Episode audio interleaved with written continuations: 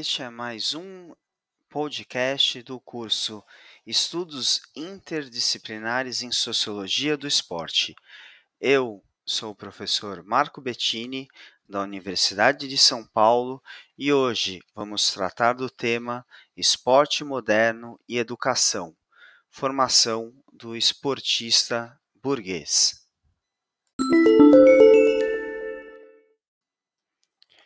Este podcast teve como base o artigo publicado pelos professores Vinícius Terra e Rafael Pisani na revista Record, Revista de História do Esporte, denominado Esporte Moderno e Educação Burguesa, imagens do caráter esportivo no filme Carruagens de Fogo.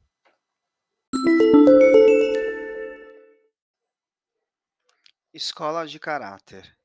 Este podcast discute as origens do esporte moderno como projeto educativo de formação e cultivo do caráter do indivíduo burguês. Conduzidos por uma leitura do filme Carruagens de Fogo, esse podcast fará uma discussão histórica acerca das imagens e memórias do caráter esportivo presentes no filme. A origem, os diálogos e as condutas sociais dos três principais personagens do filme conduzirão nosso podcast com o intuito de proporcionar uma discussão sobre o caráter esportivo, fazendo-nos refletir, portanto, sobre as memórias do esporte e sua relação com a educação burguesa. Várias hipóteses foram levantadas quanto à gênese do esporte.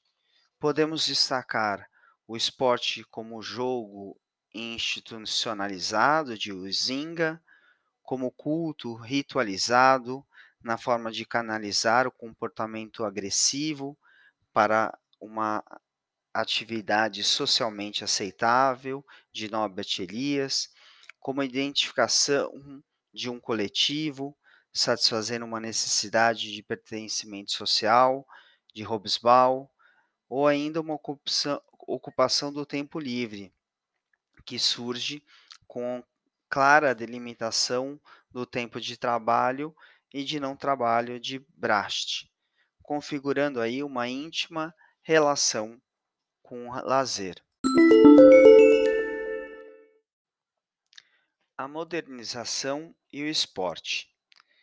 Esse podcast tem por objetivo tecer uma discussão acerca das origens do esporte moderno como projeto pedagógico e educativo, e importante meio utilizado para a formação e cultivo do caráter individual burguês. Ao eleger uma prova de atletismo dos Jogos Olímpicos de 1924 como o clímax do filme Carruagens de Fogo, seu diretor nos apresenta uma série de conflitos de valores presentes entre os competidores frente a um evidente processo de modernização e racionalização do esporte, construindo toda a narrativa do filme em torno das diferentes origens dos competidores e dos diferentes sentidos atribuídos ao esporte, destacando aí as funções morais do esporte dentro da universidade inglesa.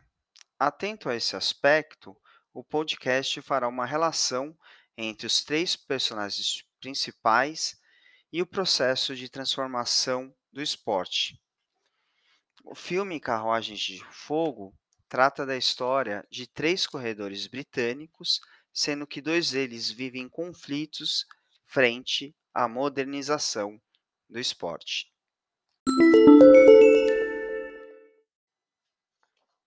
Personagens: O primeiro é Harold Abrahams, um estudante judeu que corre para se provar escapar dos preconceitos colocados pela sociedade burguesa. O outro é chamado Eric Liddell, um missionário devoto que corre em nome de Deus. Já Lord Lindsay, um estudante inglês e membro da nobreza, corre somente por diversão. Não podemos esquecer ainda que esses personagens representam os integrantes da equipe britânica que conseguiu, na realidade, uma das maiores vitórias do esporte moderno nas Olimpíadas de 1924, realizadas em Paris. O sportsmanship, verdadeiro esportiva, verdadeiro esportista, se tornou sinônimo de gentleman e cavalheiro e o ideal de levar na esportiva, primando pela cortesia, lealdade e educação. Tomaram conta do comportamento socialmente aceitável do período. Um forte exemplo desse fato mostra-se na atitude tomada no final do século XVIII por muitos desses sujeitos que entravam em clubes esportivos sem apostas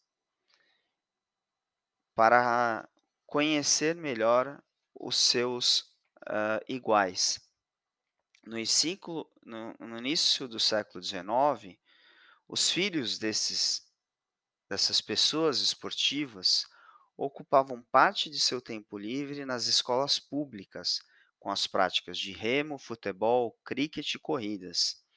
Mais tarde, ampliadas às universidades, local onde o esporte complementaria a formação do verdadeiro burguês e tornaria apto a assumir os negócios da família. O amadorismo tornou-se forma de distinção social, no qual a prática esportiva está apenas ligada ao prazer, de forma desinteressada, feita de cavalheirismo e camaradagem. Lógica esta que será mais tarde incorporada pelo barão Pierre de Coubertin nos discursos dos Jogos Olímpicos da modernidade. Religião e esporte. Liddell é um personagem que nos traz uma discussão diferenciada acerca do esporte, pois, uma vez nascida no, nascido no Oriente, filho de pais escoceses e missionários, mantém uma relação muito profunda com o sagrado e com a religião. Dadas tais características e influências culturais, Liddell assume uma relação mística, se assim podemos dizer, com o esporte. O caráter esportivo assumido por Liddell, considerando as características atribuídas ao esporte por Gutmann, se aproxima muito de práticas corporais gregas e romanas, nas quais, apesar das presenças de muitas das características do esporte moderno, há forte presença da religião, e sua prática revela sua ligação com o sagrado. Aristocracia e esporte. Lord Lindsay, como membro da nobreza inglesa, carrega consigo diversos emblemas e características, demonstrados ao longo do filme por meio de suas atitudes, roupas elegantes e cenários lugares que frequenta, os quais o colocam como um típico representante do espírito amador. Neste ideal, o jogo e futuramente o esporte atuam na educação para o estilo de vida, o qual está baseado na aliança social no Pacto de Cavalheiros, representando o meio para a manutenção do seu status.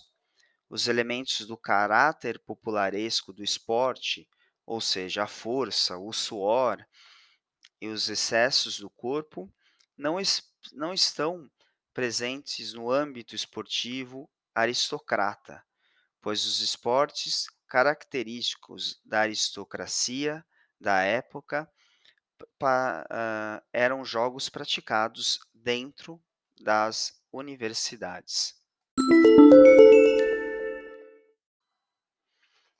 Profissionalismo e esporte. Harold Brahams é um rapaz jovem, muito sério e enérgico, que apesar do dinheiro da sua família, seu estilo de vida burguês e o acesso à universidade, é vítima de preconceitos pelo fato de ser judeu. Sendo assim, para Abrahams, além do acesso à classe burguesa dado pela universidade e o esporte, que é a corrida, uh, ele usa a corrida como uma arma contra o preconceito, uma prova de se provar melhor, de se legitimar, legitimar nessa classe, seguindo as idealizações de Coubertin.